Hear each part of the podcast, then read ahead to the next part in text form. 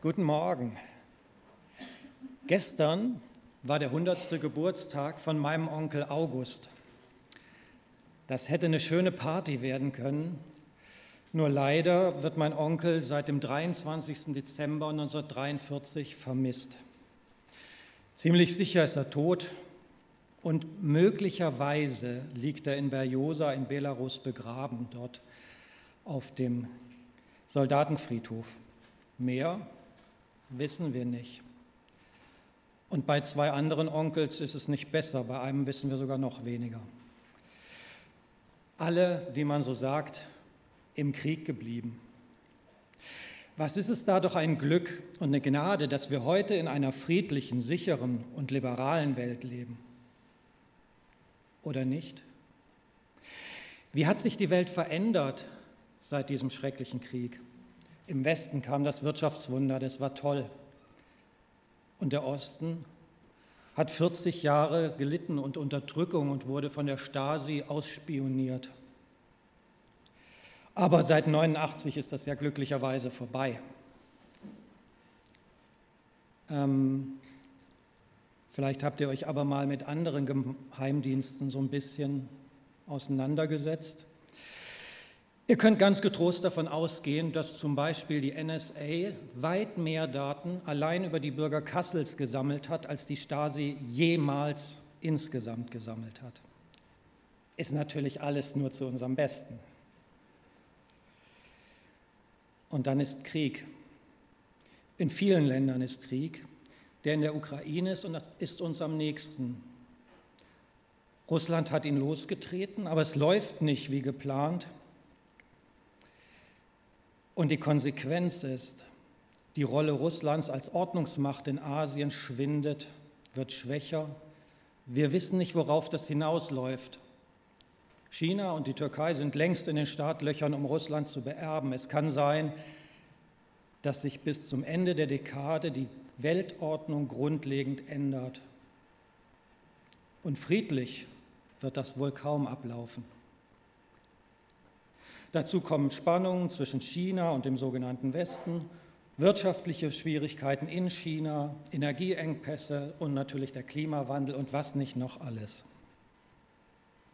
Ist die Welt in den letzten Jahrzehnten besser geworden? Auf der großen weltpolitischen Ebene eher nicht. Jedes Land versucht zu gucken, wo es seine Vorteile ziehen kann. Und bei uns hier in Deutschland? Wer Kinder hat, verfolgt vielleicht gerade mit Schrecken den schleichenden, aber kontinuierlichen Zusammenbruch des Schulsystems.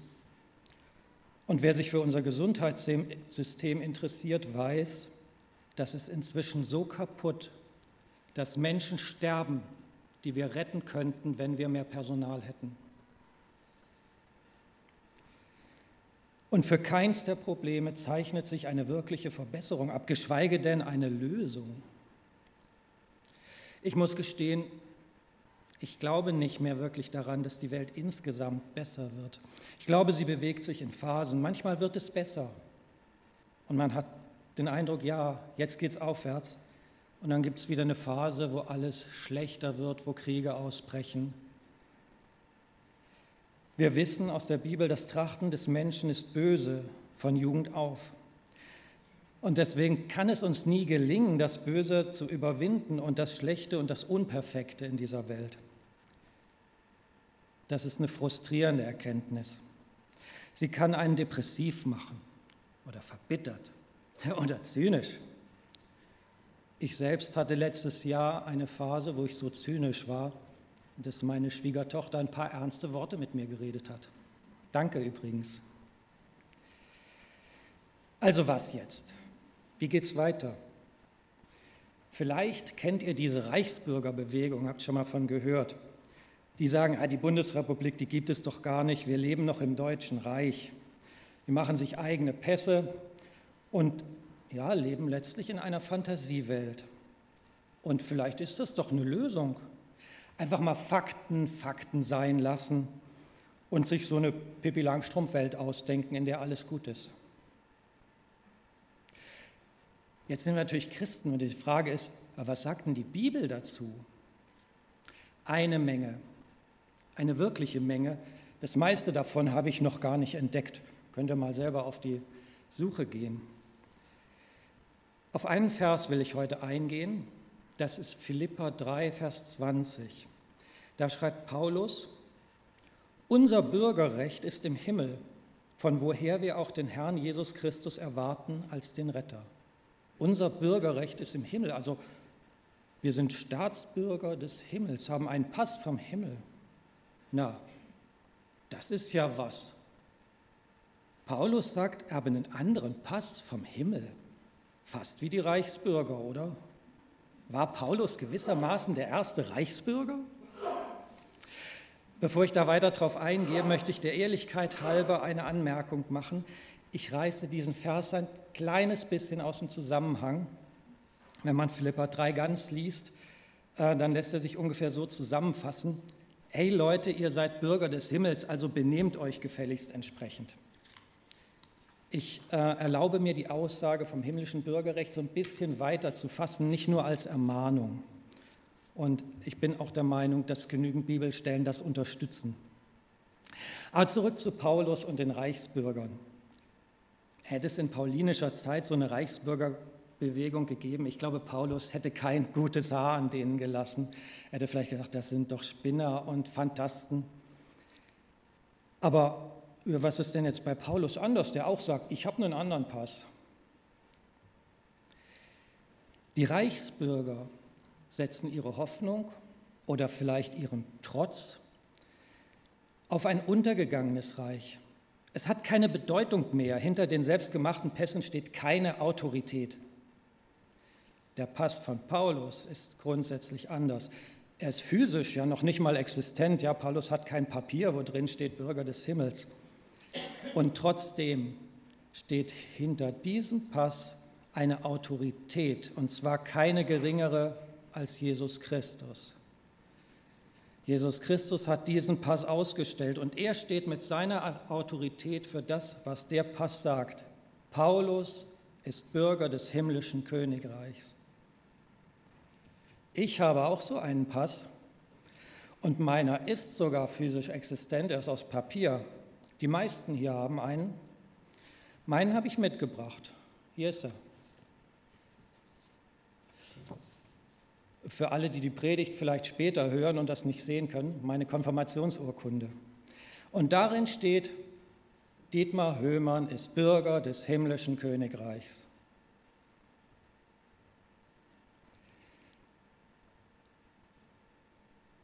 Ich will nicht sagen, dass das Papier jetzt eine besondere Bedeutung hat. Wichtig ist unsere Entscheidung, die Entscheidung, durch die wir im himmlischen Melderegister eingetragen werden. Das Papier kann natürlich trotzdem eine wichtige Erinnerung sein. Wir sind also Bürger des Himmels. Und jetzt? Sind wir dann keine Deutschen mehr? Und wenn das so ist, warum können wir dann nicht einfach nach Hause gehen und alles, was hier schlecht ist, hinter uns lassen?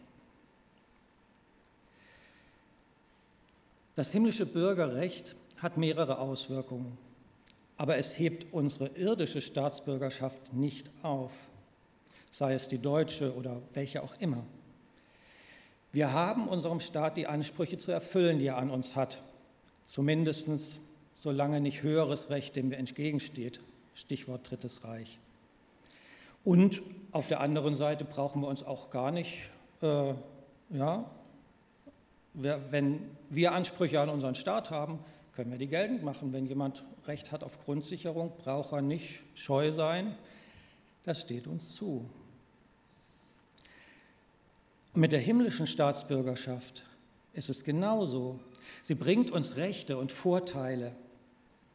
Wenn ich zum Beispiel an den Anfang, meinen Einstieg denke, dann kann mich mein himmlisches Bürgerrecht trösten. Ich weiß, in dieser Welt ist vieles übel, auch wenn wir in Deutschland gut leben, relativ gut geht es uns. Aber allein das Mitleid mit anderen Menschen kann einen empfindlichen Menschen an den Rand der Verzweiflung bringen. Aber ich weiß, es wird nicht immer dunkel sein. Mit der Entrückung gehen wir in unsere wirkliche Heimat Und dann wird Gott alle Tränen abwischen. Vielleicht sterben wir vorher und müssen einige Jahre, Jahrzehnte oder auch Jahrhunderte tot sein. Aber dann kommt die Entrückung und wir kommen nach Hause. Und ein anderes Recht haben wir. Ein ganz wichtiges. Wir können jederzeit, jederzeit sofort eine Audienz beim Staatschef bekommen. In welchem Land gibt es das denn? Habt ihr mal versucht, einen Termin bei Steinmeier zu kriegen? Als Christen können wir das. Das Staatsoberhaupt unseres Staates ist nie weiter als ein Gebet entfernt. Aber es gibt auch Pflichten. Und damit hängt es zusammen, dass Christen eben nicht sofort in den Himmel dürfen. Manche Menschen glauben ja, wer die Pflichten nicht erfüllt, käme gar nicht in den Himmel. Dem widerspricht Paulus deutlich in 1. Korinther 3. Dort heißt es sinngemäß, wer seine Pflicht nicht erfüllt, der wird Schaden leiden, aber der schließt ihn nicht vom Himmel aus. Nur stellt euch vor, es gäbe keine Pflichten. Und ein Christ käme in dem Moment, wo er sich bekehrt, sofort in den Himmel. Ha, dann wären wir die Gekniffenen. Dann wäre nämlich gar keiner da gewesen, der uns vom Himmel erzählt hätte und wir wüssten gar nichts davon. Unsere Pflichten hängen also damit zusammen, die frohe Botschaft weiterzugeben. Oh Schreck, die ganze Geschichte nur, um mir zu sagen, du musst rausgehen und das Evangelium predigen. Vielleicht hast du gerade so oder so ähnlich gedacht. Dann versuche ich jetzt mal, dich zu überraschen, indem ich dich auffordere, tu genau das nicht. Zumindest falls du es nicht bisher schon tust. Die meisten Menschen werden dir es ohnehin nicht glauben, wenn du das machst, weil du es musst und äh, glaubst es zu müssen und nicht die Gaben dafür hast. Ich will stattdessen auf Paulus und Philippa 3 zurückkommen. Ich habe vorhin die Aussage dieses ganzen Kapitels flapsig, flapsig so zusammengefasst. Ey Leute, ihr seid Bürger des Himmels, also benehmt euch entsprechend. Ich schließe mich Paulus an. Auch ich möchte uns genau dazu auffordern und herausfordern.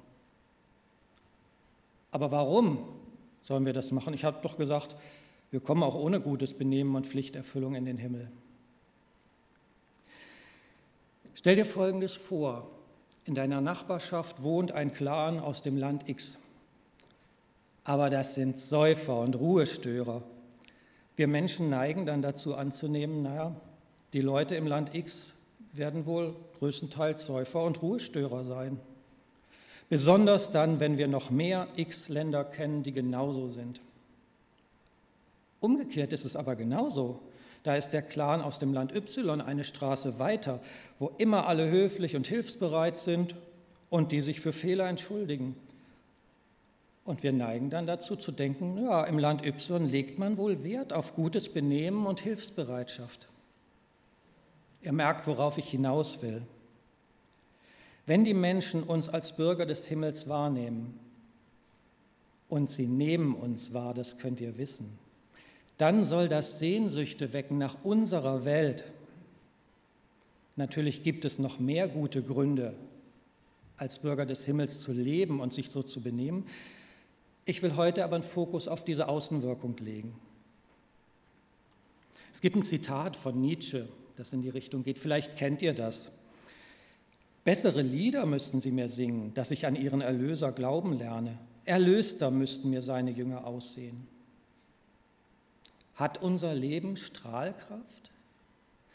Sehen wir erlöst aus? Oder hat Nietzsche recht, dass wir uns eigentlich nicht unterscheiden von irgendjemand anders da draußen? Ich erzähle euch eine andere Geschichte. Ich bin, bei einem, bin seit einem halben Jahr Amateurfunker. Vor ein paar Wochen war ich abends unterwegs mit dem Auto, hatte das Funkgerät an, wobei ich beim Fahren nur zuhöre. Und da hörte ich die Unterhaltung zweier Funker. Der eine erzählte von einer Begebenheit aus seinem Unternehmen. Er hatte Lust auf einen Maßriegel, wollte sich einen holen, aber der Automat spuckt zwei aus. Also geht er zum Kollegen und sagt, hier, ist ein Maßriegel, willst du ihn haben, schenke ich dir. Und der Kollege freut sich, will schon den auspacken. Aber dann hört er von dem Automatenfehler, legt den Riegel weg und sagt, du, dann kann ich den nicht essen. Du hast ihn ja gar nicht regulär gekauft, er gehört dir eigentlich nicht. Solches Verhalten wird oft genug belächelt, manchmal lächerlich gemacht. Und vielleicht ist es auch wirklich überzogen. Was sagte jetzt der zweite Funker, nachdem er diese Geschichte gehört hat? Er sagt, ja, wenn alle Menschen so konsequent wären, wäre die Welt wohl eine bessere. Dieser Christ hat mit seinem konsequenten Verhalten keine Berge versetzt, aber noch Jahre später, vielleicht sogar Jahrzehnte später, die meisten Funker sind lange in Rente, noch viel später sprechen Menschen darüber und es weckt Sehnsucht nach einer besseren Welt, nach dem himmlischen Königreich. Und darum geht es, wenn wir ein himmlisches Leben führen, werden uns manche belächeln, manche vielleicht sogar verspotten, aber andere werden kommen und fragen nach unserem Heimatland. Und dann sollen wir davon erzählen, werbend, aber ehrlich, immer ehrlich. Wir sind Menschen, wir machen Fehler und es gibt Verletzungen. Und doch ist es jetzt schon viel besser in unserer christlichen Blase als in vielen anderen Bereichen des irdischen Lebens. Und wenn wir dann irgendwann nach Hause kommen, dann wird es richtig krass im himmlischen Königreich. Und wisst ihr, was noch krass ist? Wenn du einen Pass des Himmels hast, dann bist du nicht nur berechtigt, weitere Menschen in den Himmel einzuladen, Du darfst sogar selbst Pässe ausstellen. Taufe nennen wir das. In der Bibel heißt es, Jesus selber habe nicht getauft, sondern die Jünger machten das. Als Jünger Jesu dürfen wir taufen. Heißt nicht, dass du das tun sollst, musst. Es ist völlig legitim zu sagen, ah, dafür haben wir Abläufe, Thomas soll das machen, der macht das super, alles gut. Es geht mir nur darum zu zeigen, was Gott uns zutraut, welche Verantwortung er in unsere Hand legt. Ja, ist da einer, von dem du denkst, der erfüllt die Bedingungen, dann darfst du ihm den Pass ausstellen, Stempel drauf und dann ist er Bürger des Himmels.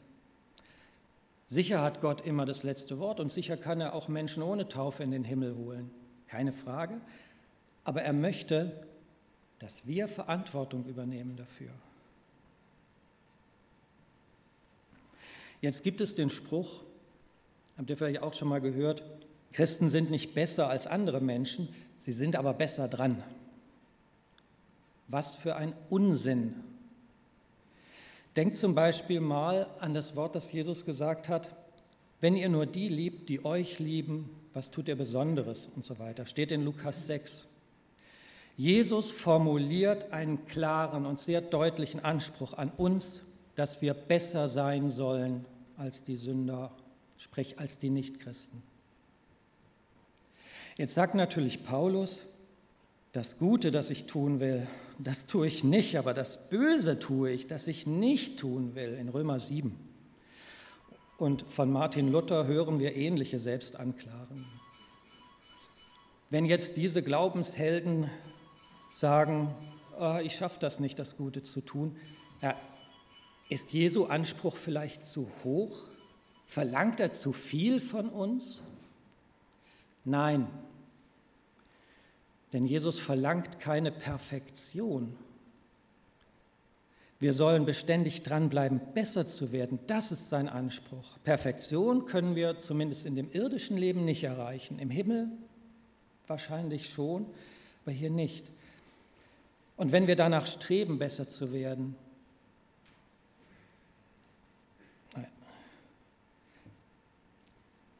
ähm, wir, können wir es erreichen, konsequenter zu sein und sei es nur ein bisschen.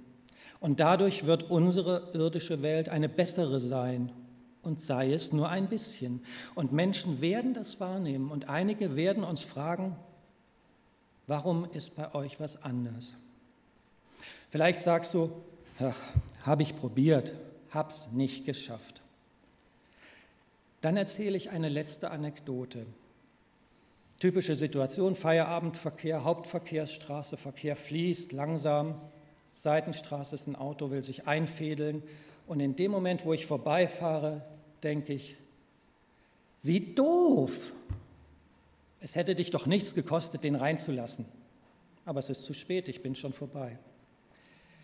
Das ist eine von meinen Baustellen. Ich habe gesagt, ich will aufmerksamer sein im Straßenverkehr, ich will häufiger mal Leute reinlassen, Fußgänger rüberlassen.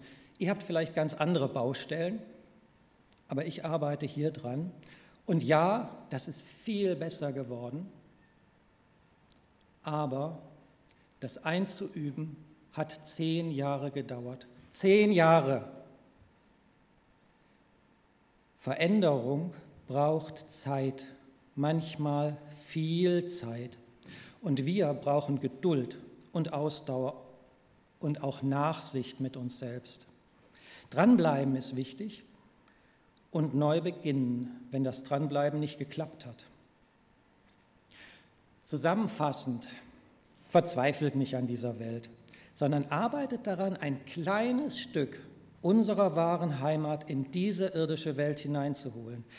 Dadurch wird diese Welt etwas besser und wir werben für unsere Heimat im Himmel. Das ist mir wichtig, dass ihr euch daran immer wieder erinnert. Und beim Erinnern helfen Bilder. Wahrscheinlich kennt ihr jetzt diese Nationalitätszeichen. Kann man sich ans Auto kleben, gegebenenfalls muss man sogar. Und das sagt, dieses Auto hat seine Heimat in, Deutschland. Und dem habe ich ein eigenes Nationalitätszeichen nachempfunden, das sagt, dieser Mensch hat seine Heimat im Himmel. Und ihr seid eingeladen, nach dem Gottesdienst zum Büchertisch zu gehen und dann könnt ihr euch so ein Nationalitätszeichen kostenlos mitnehmen. Wenn ihr mehr wollt, könnt ihr weitere kaufen. Der Erlös kommt dann der L4 zugute. Und wenn du ein bisschen mutig bist, kannst du es dir ans Auto kleben, wo es jeder sehen kann und dich vielleicht darauf anspricht. Oder zu Hause an den Kühlschrank oder in die Sockenschublade, völlig egal. Aber es soll dich daran erinnern, wer du bist, wohin du gehörst und was das bedeutet. Amen.